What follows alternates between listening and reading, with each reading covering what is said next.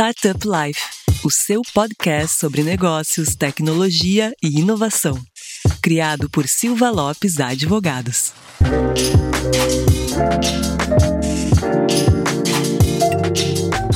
Fala galera, meu nome é Lion Lopes e está começando mais o Startup Life, o seu podcast sobre negócios, tecnologia e inovação.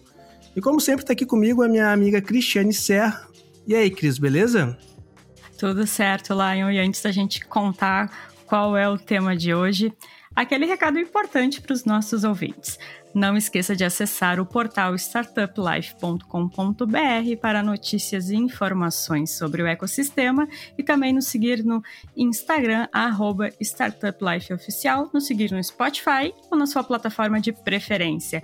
Hoje, live, a gente vai conhecer mais um ecossistema super importante para o Brasil, que é o ecossistema de Minas Gerais. E eu sei que a casa tá cheia hoje, então, Lion, conta para os nossos ouvintes quem são os nossos participantes.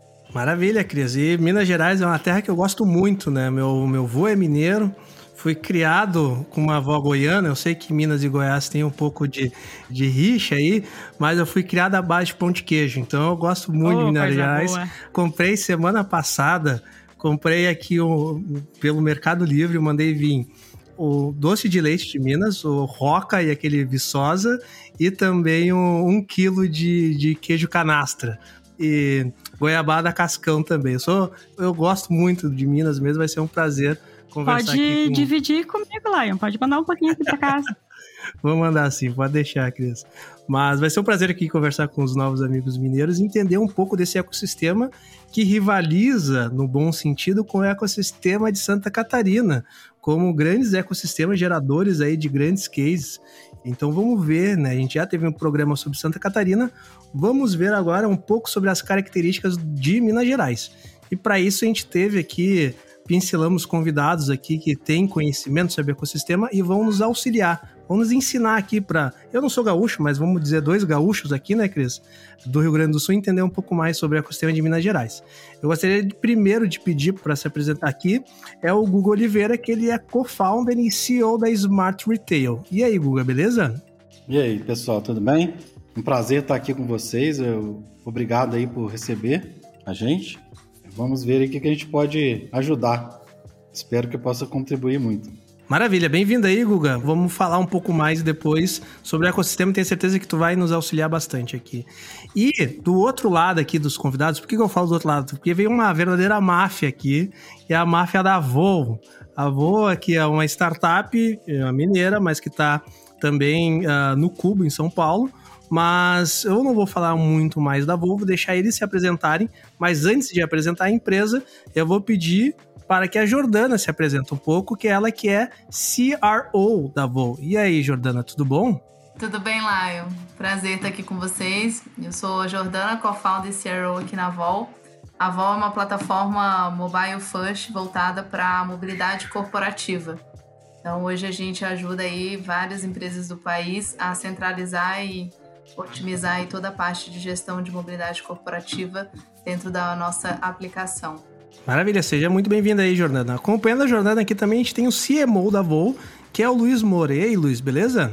Tudo bem, Lion. Obrigado pelo convite, estar aqui com vocês, um grande prazer. É isso mesmo, olha, eu sou mineiro, vocês vão reparar pelo sotaque. Eu nasci em BH, mas eu moro em São Paulo. Eu sou o filho mais velho de três, de uma família muito tradicional mineira, criado à base do pão de queijo. Uh, se você depois me compartilha o link dessa loja que você comprou no Mercado Livre, que eu vou querer encomendar aqui para casa também. Manda sim, pode deixar. Isso aí. E eu sou também co-founder da Vol, junto com a Jordana e com o Luciano, que vai se apresentar daqui a pouquinho. E sou CMO, CEO. Para startup, você sabe que essa sigla de C-Level é muito flexível, né? E é um prazer estar aqui. Esse bate-papo vai ser incrível. Maravilha, muito prazer, Luiz. Seja bem-vindo aí. E por fim, o CEO da Vol, que é o Luciano Brandão. E aí, Luciano, beleza? Bem, Lion. Obrigado pelo convite. Sou mineiro também, nascido e criado em Belo Horizonte. Né, um dos co-founders da Vol, CEO, e espero contribuir muito né, com o que a gente aprendeu aí, o que a gente vive dentro do ecossistema mineiro. Maravilha, seja bem-vindo aí, Luciano. E vamos agora, de fato, ao nosso assunto, né, Cris? E hoje, voltando às tradições, eu deixo a primeira pergunta e a introdução para ti, Cris. Manda bala. Eu só quero dizer que podia ter pão de queijo nessa nessa gravação. Faltou, né? Faltou Eu... um pão de queijo e um cafezinho passado aqui. Podia demais, hein? Produção, que no caso sou eu. Próxima vez vou providenciar. Então vamos abrir a nossa mesa de debates. Minas Gerais possui a quinta maior concentração industrial da América Latina e o estado também se destaca pela representatividade do ambiente acadêmico na região, pois são mais de 11 universidades federais. E claro que com o ecossistema não poderia ser diferente. De acordo com o um levantamento realizado pela Distrito, Minas conta com mais de 780 startups, sendo o segundo estado com o maior número de empresas de base tecnológica, ficando apenas atrás de São Paulo. Então eu pergunto aos nossos convidados a que se deve o sucesso de Minas Gerais. Eu elencaria alguns pontos. Primeiro, eu acho que Minas tem algumas gerações né, de startups, algumas empresas que trilharam esse caminho já há algum tempo, e eu acho que isso gera exemplos. Né? Então, assim, a gente tem muitos bons exemplos de empresas é, que começaram há muito tempo atrás, quando empreender com tecnologia ainda não era como é hoje, quando você ainda não tinha acesso a, a venture capital como você tem hoje, e como a gente fala, né, abriram trilha mesmo. Então eles deixaram muitos bons exemplos. E acho que com esses exemplos criaram-se algumas iniciativas também. Então em Belo Horizonte você tem o, né, o São Pedro Valley, que acabou virando um hub de startups e tem muita gente grande que hoje está muito grande que veio de lá e apoia e acabou criando esse ecossistema de apoio também. E aí uma coisa do, do, do nosso mercado, que a gente é, é uma solução B2B, eu acho que a gente tem empresas, grandes empresas, abertas a testar novas soluções. Né? Então a gente começou aqui com as empresas daqui que nos deram oportunidades, que estavam abertas a testar soluções diferentes das tradicionais.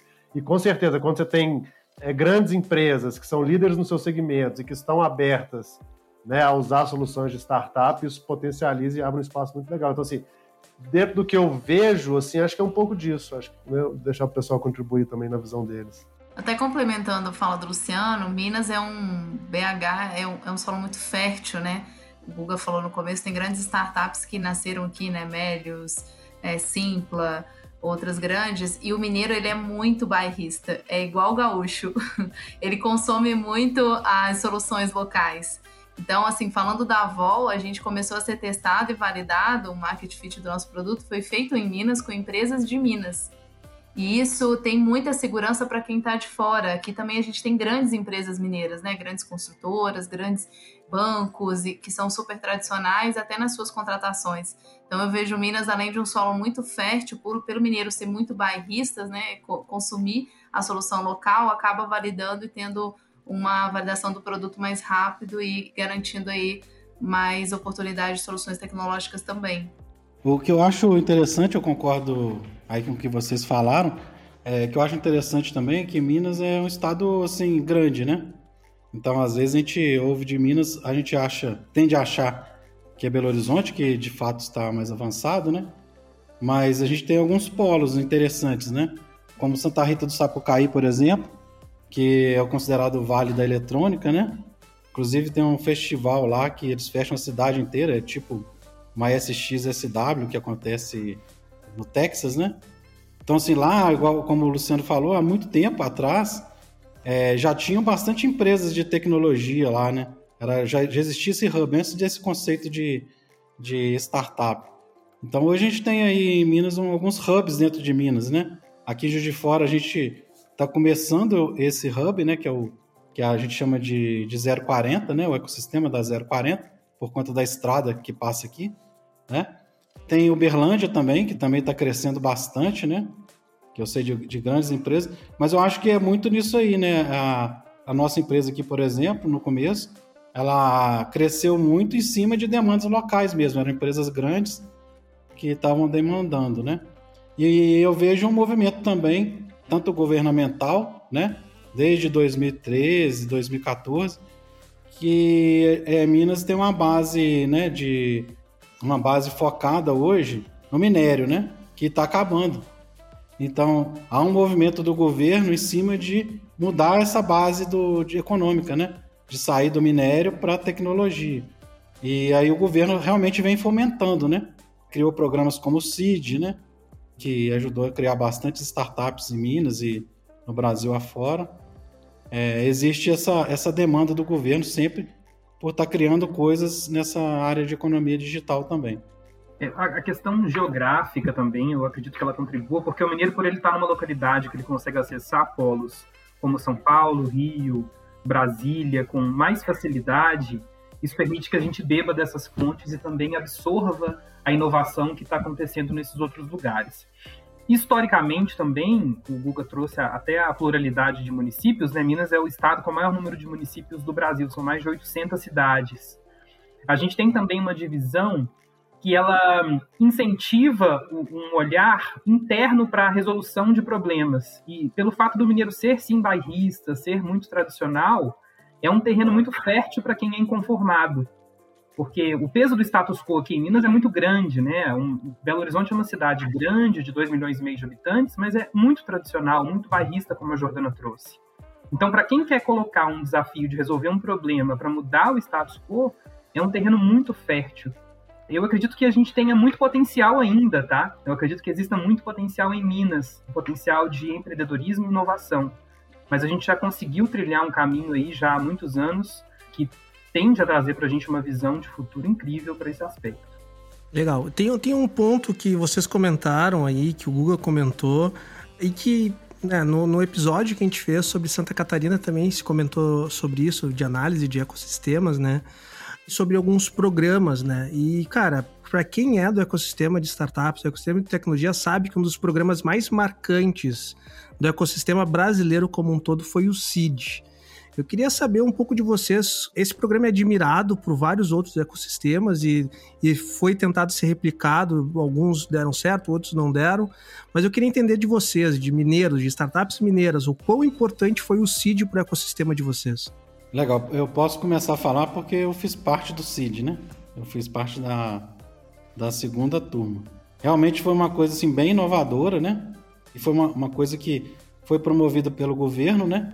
É, ele trouxe para dentro um grupo de, de pensadores, de pessoas que estavam trabalhando com, com startup já há algum tempo e criaram uma coisa muito rica, né? Que eles trouxeram várias startups de fora, veio startup do Chile. Ele foi, ele, esse programa do CID ele foi muito inspirado no Startup Chile né?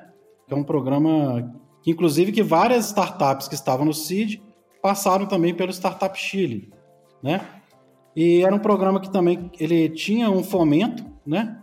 Um valor de, de 80 mil reais na minha época, que ajudava também, metade era para pagar o salário das pessoas né, que estavam na startup, que era um programa semente, e a outra metade você podia usar para comprar coisas que sua startup precisava, né? Isso ajudou, de fato, muitas startups né, a sair ali do, do papel.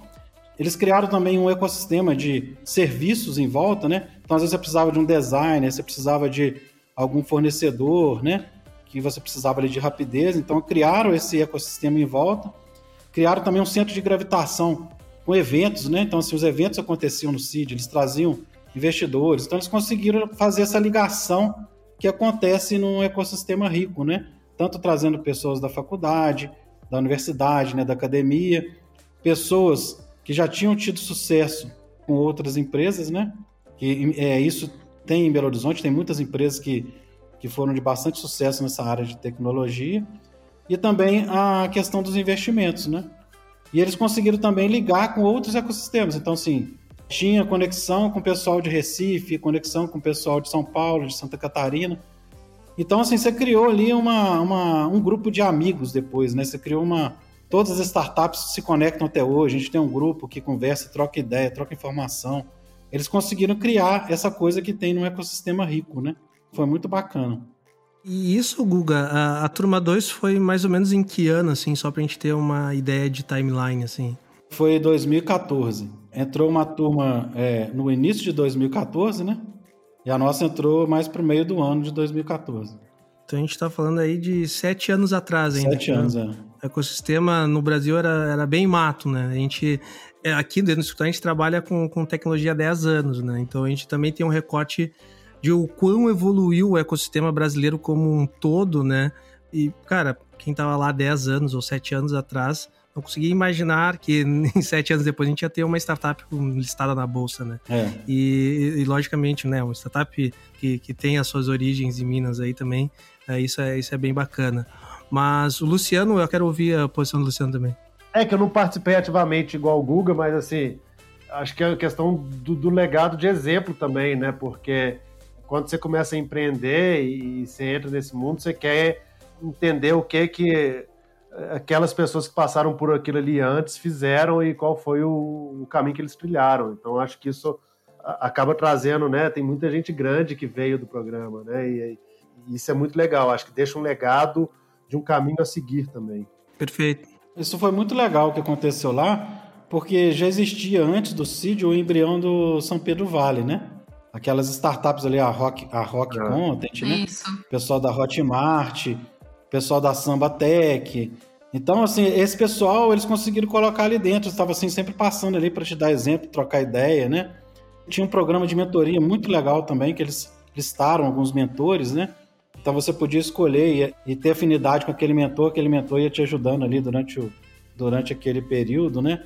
Então, assim, foi uma coisa muito, muito rica, né? Principalmente essa troca. Essa troca foi muito interessante. Você criava conexões com pessoa que você talvez se fosse bater na porta dela, você não chegaria, né? Isso foi muito rico. Isso é um ponto interessante, né? A gente fala de, de São Pedro Valley. Uh, São Pedro Valley, agora vendo de fora, né? E vocês me corrijam se eu tiver uma análise míope disso. São Pedro Valley foi algo muito interessante, foi, foi um movimento, né? Bem orgânico do, do ecossistema de Minas Gerais, né? Quando a gente analisa outros outros ecossistemas e vamos pegar aqui Santa Catarina, por exemplo. Santa Catarina ela tem um ecossistema que teve a ACAT, que é uma associação muito forte na formação do ecossistema de Santa Catarina, né? Claro que tem os movimentos em volta de Santa Catarina, mas a ACAT, sem dúvida, é um dos grandes pilares. Quando a gente olha aqui para o Grande Sul, a gente tem a Associação Gaúcha de Startup também, que foi um dos pilares de fomento do ecossistema. Quando a gente olha para São Paulo, São Paulo tem um ecossistema super orgânico pulsante que se chama dinheiro, né? E daí, óbvio, que vai ter um ecossistema super forte. E Minas Gerais teve esse movimento do São Pedro Vale que é muito interessante, é bem específico e único de Minas Gerais, né?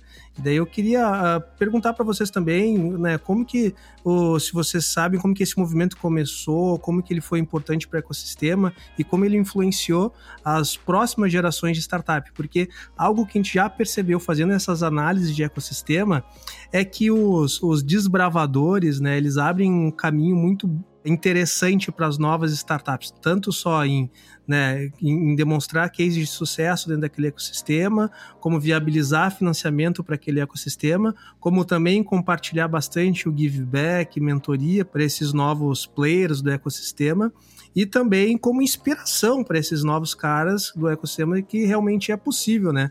Como que vocês enxergam agora o São Pedro Vale em si como movimento, como, como que o mineiro enxerga o São Pedro Vale?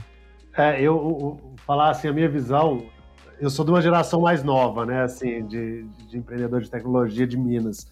Mas, então não posso falar especificamente como tudo começou, mas a gente sabe que foi com essa turma, né, muito simples, Hotmart, é, algumas até antes disso. Se a gente for pensar lá, a, a própria Take, né, que é uma empresa que está há bastante tempo já evoluindo o negócio e criando ali um, uma trilha né, para outras seguirem, mas no caso de quem né, começou em 2017, né, igual a gente, eu acho que abre primeiro uma perspectiva muito legal é, de trazer um holofote, sabe? De trazer um, uma visão para as empresas de Minas Gerais, para as empresas né, que estão criando soluções a partir de dores que a gente percebe desse mercado.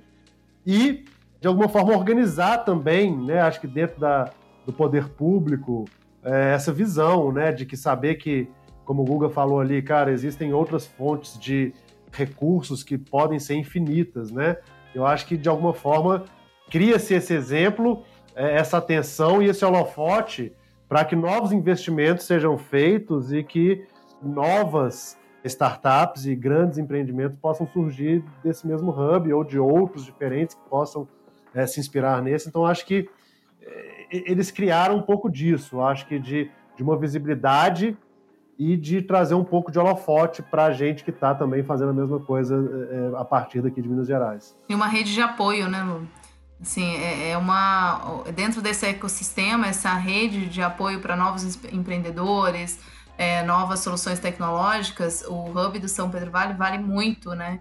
Porque além de contar com uma empresa mãe super consolidada de Minas Gerais como mantenedora do espaço, ela acaba dando muita visibilidade para quem está ali dentro, né? E gerando conexões de negócio como o Cubo, que é fora de BH, de Minas, dá essa visibilidade para quando a gente sai daqui de dentro, né?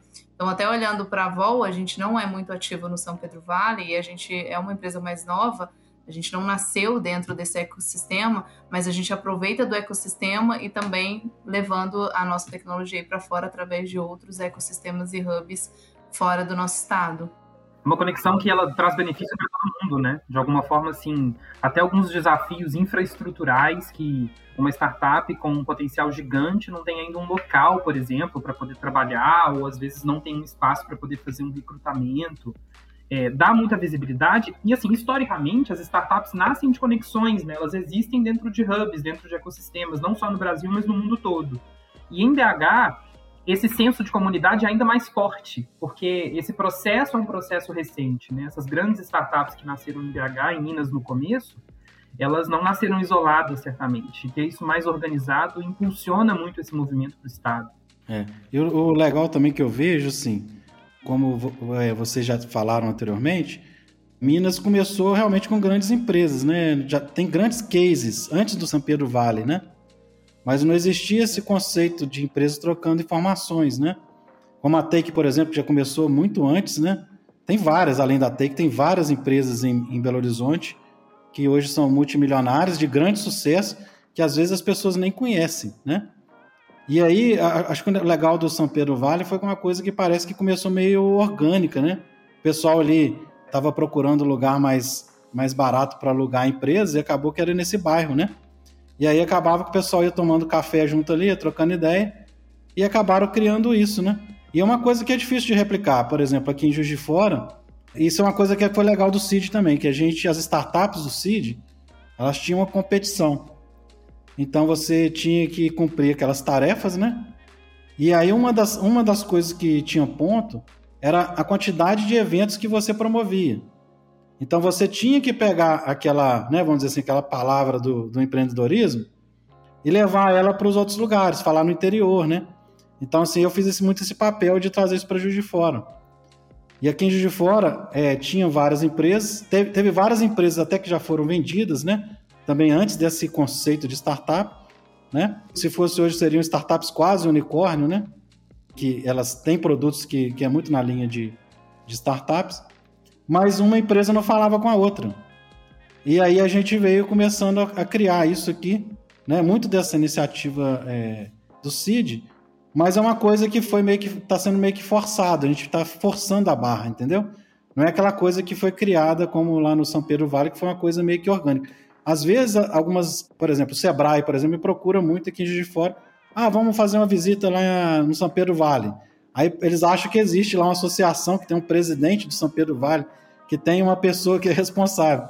Mas não existe isso, entendeu? É uma coisa. Totalmente orgânica mesmo. Né? É, isso. Legal, bacana. Bom, conseguimos ter uma visão bem histórica aqui, né, Cris, de, de formação de ecossistema, né? Com certeza fizemos então esse apanhado, essa retrospectiva, né? Então agora eu quero provocar os nossos convidados a falarem sobre o cenário atual do ecossistema de Minas Gerais. Como vocês leem a situação de hoje? Eu vejo como um momento único, né? Assim, a gente tem hoje empresas mineiras liderando revoluções digitais nos seus segmentos a gente tem empresas mineiras levantando volumes de capital absurdos, né? E assim, não só, né, quando a gente fala dessas que estão mais em evidência, mas a gente também tem uma quantidade muito grande de empresas que estão começando, mas que também já conseguiram levantar capital, que estão crescendo muito. Então, o que eu vejo é que muita coisa muito relevante vai sair do mercado mineiro de tecnologia nos próximos anos, assim, isso com muita certeza, sabe? O Google falou ali dos hubs, né, de, de, de Uberlândia, de Juiz de Fora, você vê que tem empresas estão ali muito próximas de né, liderar mercados, é, a gente no nosso segmento também, a gente está conseguindo criar uma, uma mudança de comportamento, acompanhar uma mudança de comportamento de consumidores. Então, acho que o que eu observo é isso, que a gente está conseguindo trazer mais uma vez o holofote, a gente tem é, esse ecossistema que favorece, né? E, e, acho que o mineiro ele tem uma visão assim de negócio de, de, muita qualidade, sabe? Acho que o mineiro é muito exigente, então as empresas aqui elas acabam sendo forçadas a ter um produto de muita qualidade, né?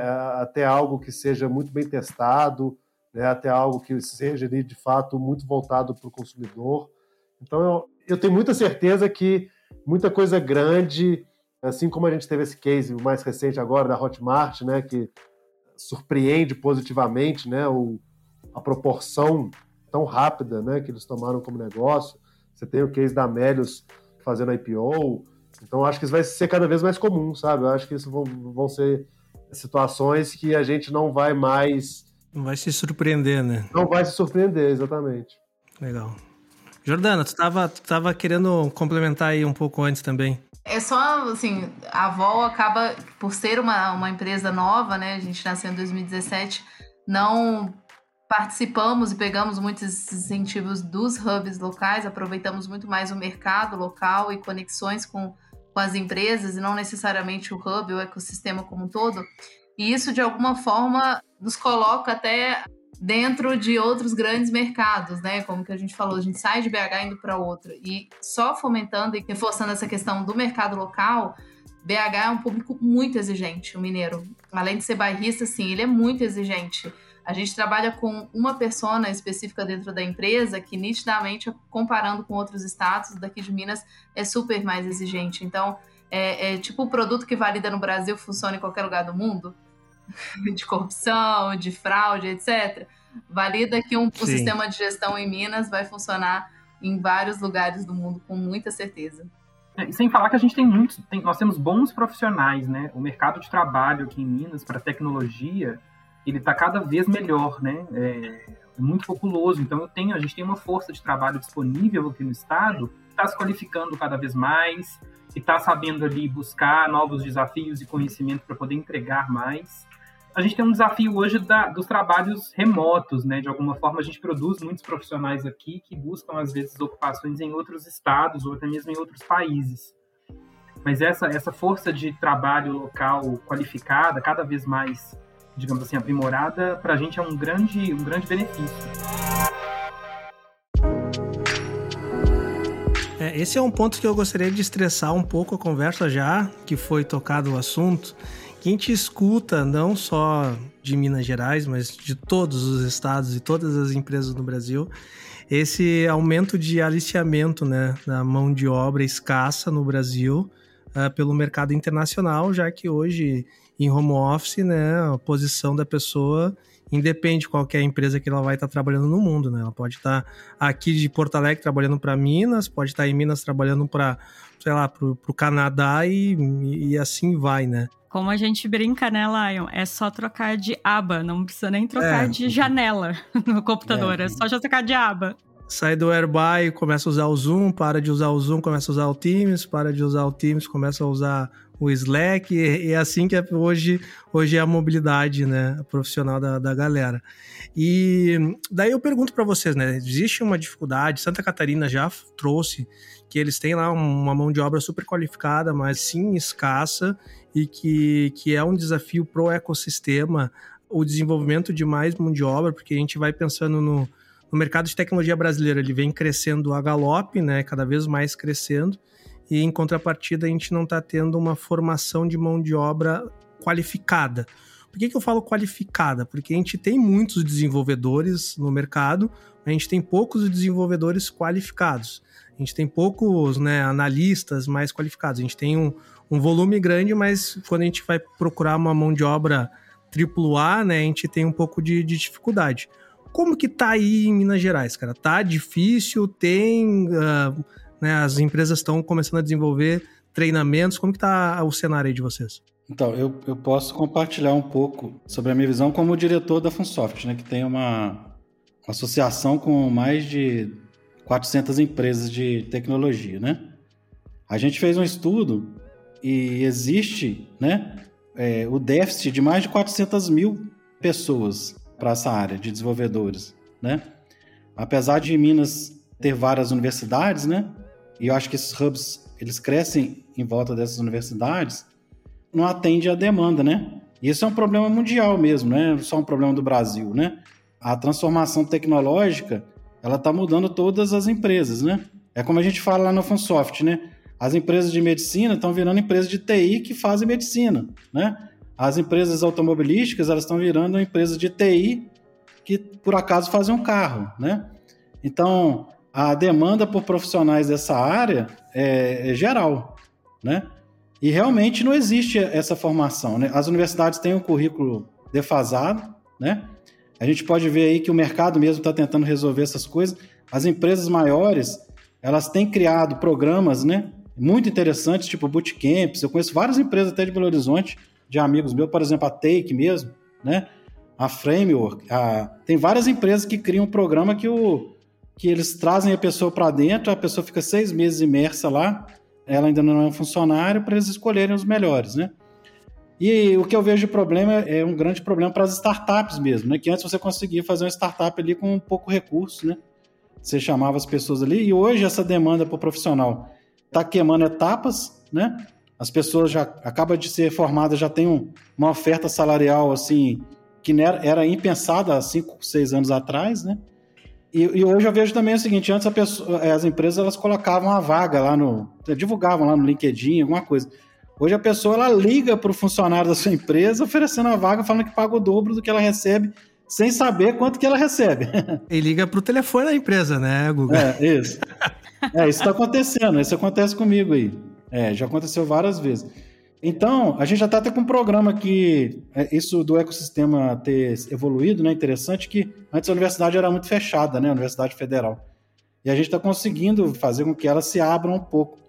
Então a gente está criando aqui um programa que é tipo um bootcamp, que vai ter a curadoria das empresas, né? Que o problema é o seguinte: a, a universidade cria um programa de formação, mas não envolve os empreendedores, né? Não sabe o que, que os empreendedores estão querendo.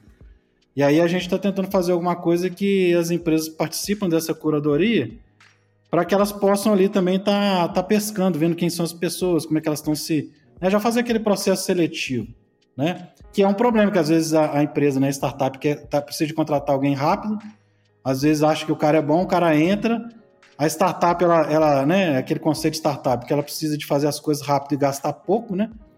Às vezes aquela pessoa errada ali vai causar um prejuízo enorme, né? Então, e ela não tem dinheiro para criar um programa desse. Então, esse aí é uma equação que tem que ser resolvida, né? E vai causar muito prejuízo para muita gente, eu vejo assim. Uma, acho que uma outra perspectiva é que quando você tem o remoto, de fato você tem né, o seu time sendo assediado de uma forma global, mas você também passa a ter acesso a profissionais de um mercado global. É, então, para a gente, isso, o saldo tem sido muito positivo, sabe? Hoje a gente tem gente, muita gente Floripa, né? Hoje a gente tem gente do Nordeste, é, gente do Centro-Oeste. Foi um, um ensinamento que a pandemia nos trouxe e que, no nosso caso, o saldo tem sido mais positivo. A gente tem conseguido trazer muita gente boa de outros mercados, né? Que se a gente tivesse fechado aqui, talvez a gente estivesse passando mais dificuldade para preencher algumas vagas. Quem tem um caso interessante demais sobre isso, né, que vale a pena é, alguém assim que tiver interesse de pesquisar, é a própria Melius, né? A Melius ela, ela fez um programa que tinham alguns professores da universidade é, lá de Manaus, né, da Amazônia, não sei como é que é o nome da universidade, fazendo um mestrado ou doutorado em Belo Horizonte. E aí eles trouxeram essas pessoas para dentro. Aí quando elas voltaram, eles trouxeram essas pessoas para dentro da Amélios e criaram uma empresa lá em Manaus para aproveitar da universidade lá. Então hoje acho que é um, acho, inclusive eu acho que é o lugar deles que tem mais mais desenvolvedores, onde está mais crescendo, né? E é onde está o hub deles, é, é. é um caso bem interessante. Esse ponto de contratação, ele hoje não é só mais competitivo pela localidade, né? Porque hoje, por a gente estar tá de home office, a gente aproveita o mundo, né? Quebrou-se a barreira de ficar só na cidade para ser um trabalho local. Mas a competitividade maior que eu vejo é muito mais trazer gente competente, capacitada com o que a empresa oferece. Então, qual é a cultura da empresa hoje? Como a oferta está muito grande, a parte de desenvolvimento pode escolher muito onde ela quer estar, né? O que, que se adequa melhor à, perspectiva de vida da pessoa também. Então, eu acho que muito mais do que a gente se preocupar só com a contratação local, é preocupar com a cultura para engajamento e trazer essas pessoas boas, né, e de qualidade. É, o fato também da gente pensar, por exemplo, a Vola nasceu para ser uma empresa global, ela nasceu para ser um negócio aplicável para qualquer lugar do mundo. Com mais pessoas, hoje nós temos, são 16 cidades é, presentes aqui dentro do nosso, do nosso headcount. A gente tem muito mais diversidade. Isso facilita muito um processo de expansão, mesmo nacional, e um, um, processo de internacionalização. A gente consegue ter mais contato com diferentes públicos. Isso vai fazer com que esse, esse movimento seja muito mais orgânico, muito mais fácil do que se a gente estivesse trabalhando com um público interno ainda muito local. Mas assim, vocês não acham que. Eu acho isso muito interessante, né? A gente está trabalhando remoto, todo mundo remoto e tudo mais. Mas eu tenho visto muita gente reclamando que essa questão de estar tá todo mundo remoto, você acaba perdendo um pouco da cultura da empresa, né? Daquela coisa de estar tá ali perto. É um desafio. É um desafio. Já uma galera já veio falar pra gente que tem esse, esse desafio de, de manutenção de cultura em trabalho remoto. Realmente. É, que aí, assim, eu tenho visto muita gente reclamando disso, que às vezes a pessoa tá ali, beleza, gosta da sua cultura, tá trabalhando contigo ali, mas aí chega uma, uma oferta de fora, ele achou mais interessante, ele até perde, ele não tem, não tem muito aquela coisa, ah, não vou sair daqui e tal. É, eu já vi algumas pessoas assim reclamando, né? Eu acho que é mais difícil você, é mais desafiador, não mais difícil, mas existem tantas é, ferramentas, rotinas e rituais que garantem com que é, você consiga ter uma cultura forte. Te falando do nosso exemplo da Vol, a gente consolidou e firmou a nossa cultura muito mais na pandemia, no trabalho remoto, do que quando a gente trabalhava presencialmente. Bacana. Então, os ritos, os, a cultura, os ritos, os, tudo que a gente precisa fazer hoje, a gente consegue garantir que seja feito à distância, porque a cultura deixou de ser do ambiente onde você trabalha, quando é físico, né? A cultura de, hoje, no nosso modelo, todo mundo é responsável por garantir a nossa cultura. Então você multiplica isso de forma muito mais fácil e existem milhares de ferramentas que conseguem garantir com que a gente consiga seguir aí o que a gente acredita. Então eu acho que é mais desafiador, mas hoje, falando pelo nosso exemplo, a gente conseguiu firmar e concretizar melhor a nossa cultura no modelo de home office do que quando a gente era presencial tudo leva um tempo de adaptação, né, Jordana? E daí. Maturidade, né? Maturidade, isso vai ser super desafiador ao longo do tempo. Mas a tendência é que isso vai ser uma boa linha de corte também, né? A pessoa, tem, as, startups têm que se adaptar e, e se tu não tem isso na tua cultura, né? Tu não, tu não vai, não vai conseguir evoluir também. Eu queria trazer um outro ponto, tá? O Luciano comentou ali sobre investimentos no ecossistema, que, que são, são investimentos robustos que estão ocorrendo, e eu queria perguntar isso para vocês também. Como que está hoje o mercado de venture capital em, em, Minas Gerais, né? Quais são os fundos que vocês são mais tradicionais em Minas ou aceleradoras mais tradicionais? Como que está o volume de aportes aí em Minas Gerais? Compartilhe aí com nossos ouvintes um pouco sobre esse cenário de investimentos aí em Minas Gerais. É, o que eu posso falar da, da parte da Vol é um pouco do que a gente viveu. E aí acho que o mercado de venture capital de Minas Gerais talvez ele vá seguir um pouco. Aí eu vou chutar, não sei, mas como que eu imagino que ele seja a nível Brasil, muito concentrado em São Paulo, né? Acho que os maiores fundos estão lá, os principais fundos estão lá. É onde você vai conseguir, de fato, ter mais é, é gente para poder conversar e mais disponibilidade de recursos. Então, assim, a, a, apesar de ser uma empresa mineira, né, a gente fez a nossa primeira rodada, uma rodada CID com fundos de São Paulo, né, com, com Aira e Poranga. O nosso relacionamento hoje é muito com, com fundos baseados em São Paulo. É, então, assim, em, em, Minas Gerais eu não tive uma, uma experiência com fundos, podemos dizer assim, originalmente mineiros. É, em Minas eu conheço alguns é, de Belo Horizonte, né? Não são muitos, conheço, né? Tenho aquele Criatec, né? Que tem vários outros posições é. do Brasil, né? Ele é originalmente é. do BNDES, né? E daí eu, ele, ele vai se dividindo. E ali tem uma, é, umas empresas, né, de, de venture ali, mas não é uma coisa assim que eu vejo, eu ainda vejo, pelo, pelo menos pelo meu conhecimento, assim, tão rica, né? Aqui em Juiz de Fora, que é onde eu posso falar mais, a gente ainda não tem esse conceito aqui, né? Ainda, eu acho que isso vai ficar muito rico quando houver investidores da cidade também, né? Hoje tem empresas aqui investidas, mais de fundos é, externos, né? tem é, startups early stage investidas pela Bossa Nova, por exemplo. Isso aí é legal porque acaba eles trazendo esse conhecimento, trazendo contato, né? Porque você tem uma empresa que convive com você ali que recebeu um investimento né, de um fundo desse conhecido no Brasil, né? Mas eu acho que está aumentando, né? Antes não tinha, não tinha praticamente nada, não tinha nenhuma empresa investida. As empresas aqui de Juiz de Fora, elas são bem bootstrap. A própria empresa vai crescendo, né? Já aconteceu alguns casos de empresas que saíram, né? Como a ProLink, que foi vendida para uma multinacional, né? Foi bem vendida, inclusive. Teve um caso de uma empresa que lá atrás, também dessa época, antes de conhecimento de startup, que era desenvolve um software médico, ela foi investida por um banco, foi para São Paulo e depois eles compraram a empresa de volta, entendeu? próprio fundador comprou do, do, do, fundo a empresa de volta. E hoje ela também não tem, não tem investimento. Mas a gente vê mais isso em Belo Horizonte mesmo. Perfeito. A gente percebe aqui que, bom, ainda o cash flow ainda é muito São Paulo, fundos mais tradicionais para Minas Gerais e não tanto um cash flow mais interno. Logicamente que pode ocorrer e podem existir, mas, mas ainda financiamento aí de outros ecossistemas para as startups atrativas de, de Minas Gerais. Cris, tu tem aí uma perguntinha que eu sei. Vamos lá, então eu quero trazer mais uma provocação. Eu brinco, pessoal, que eu gosto de incomodar os convidados. Daí estou sendo uma boa jornalista incomodando. Incomodando no sentido de provocar né, o debate, a discussão. Então eu queria saber de vocês o que, que ainda precisa mudar para impulsionar e o ecossistema entrar num fluxo de inovação constante. Eu acho capital, a gente falou de uma coisa, todos os ecossistemas que se desenvolveram de forma consistente no mundo inteiro, capital foi essencial, né? Então acho que a gente acabou de falar num ponto que o mercado mineiro ele ainda não tem fundos genuinamente mineiros é, nessa tese, né, de desenvolver startups investir em startups que estejam é, aqui em Minas.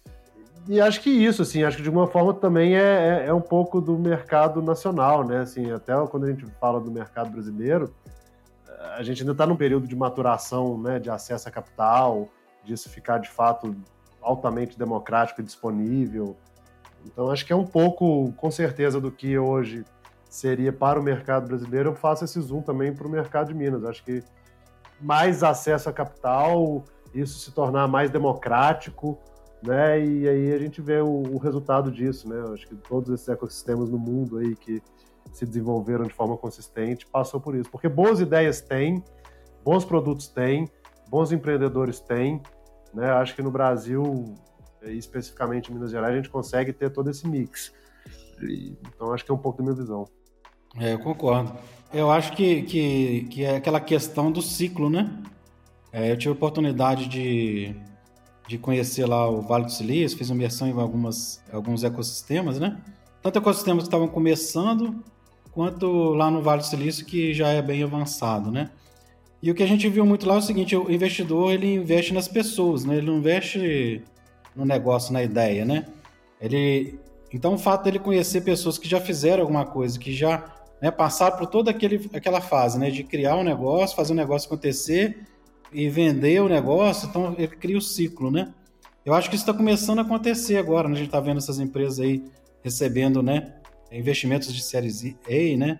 Até outros mais avançados em, em Minas, né?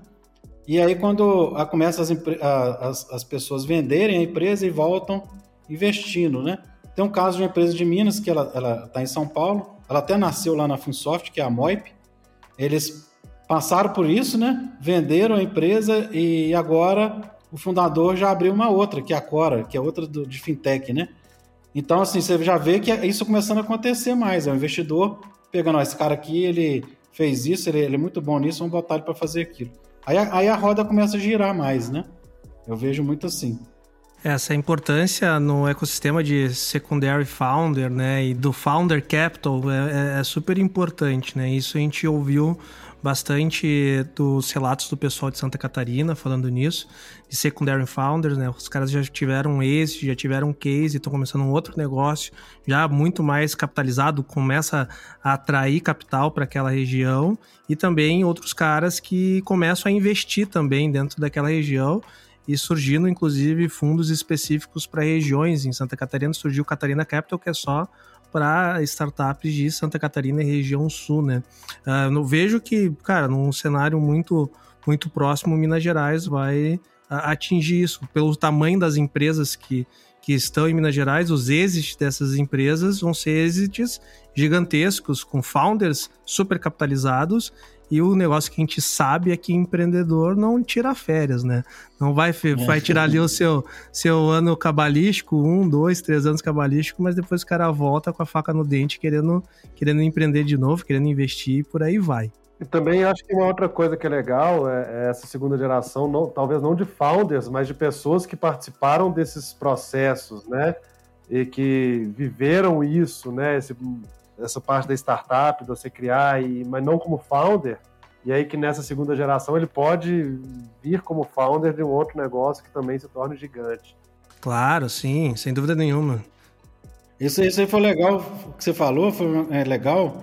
Foi uma coisa que aconteceu muito no CID, né? Você via é, aquelas startups ali e tal, que é, com aqueles, eram três fundadores, né? Três pessoas ali participando. E aí no final do programa aí, daquelas 40 ali, aí é, surgiu mais umas 10, entendeu? Que às vezes um, um, um, de uma startup conheceu o outro, a startup meio que não deu certo, juntou com outra e criou outra que está até hoje, né? Esse ambiente do ecossistema que você conhece, essas pessoas que são, têm a capacidade de fazer as coisas acontecerem, né? Isso aí é muito legal. É o network que proporciona, né, Google?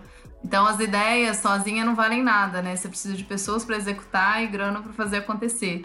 Então, a, aqui é. temos pessoas que se juntaram, no nosso caso da VOL, é, a, o nosso propósito da VOL nos uniu e a gente, com muito trabalho, fez acontecer. Então, esse é o benefício do ecossistema. Muitos saem, têm esses, conhecem outros e vão formando novas empresas.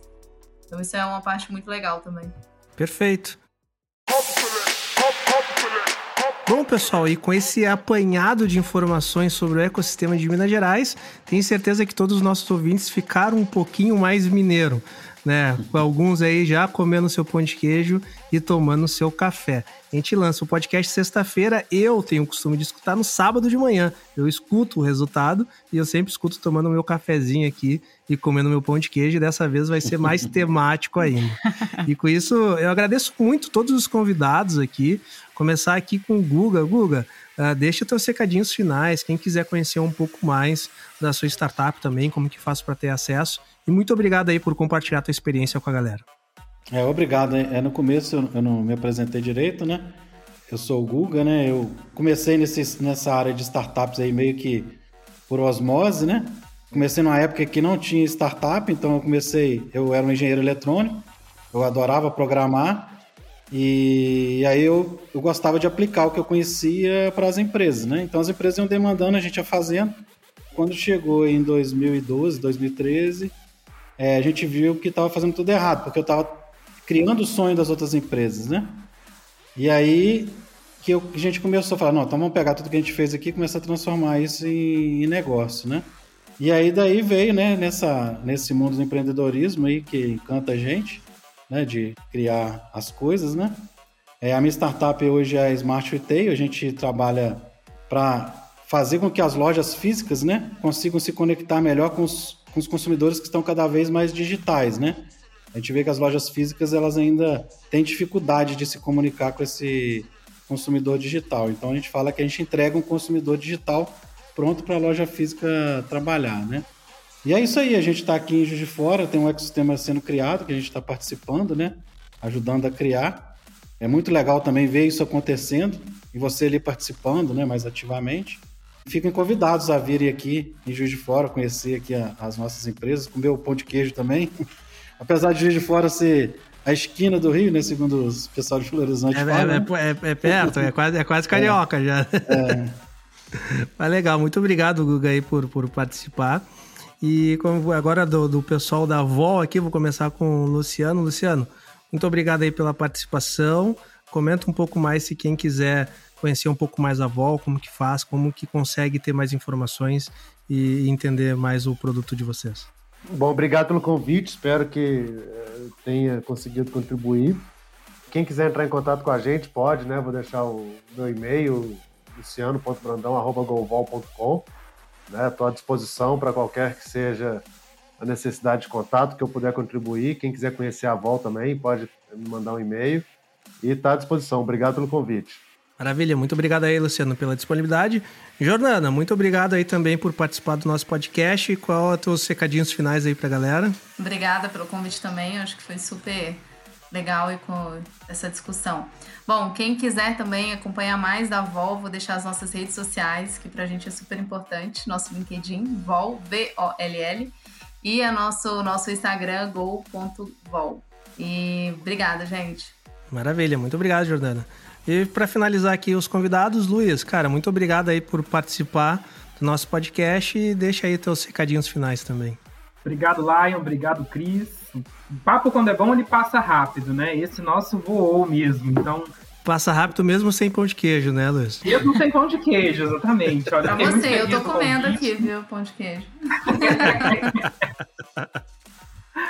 É, a, gente, a gente sabe muito do nosso papel no ecossistema, a gente sempre traz discursos e conteúdos que envolvem empreendedorismo nos nossos canais, nas nossas redes sociais, o canal da Vol do YouTube também cheio de conteúdo.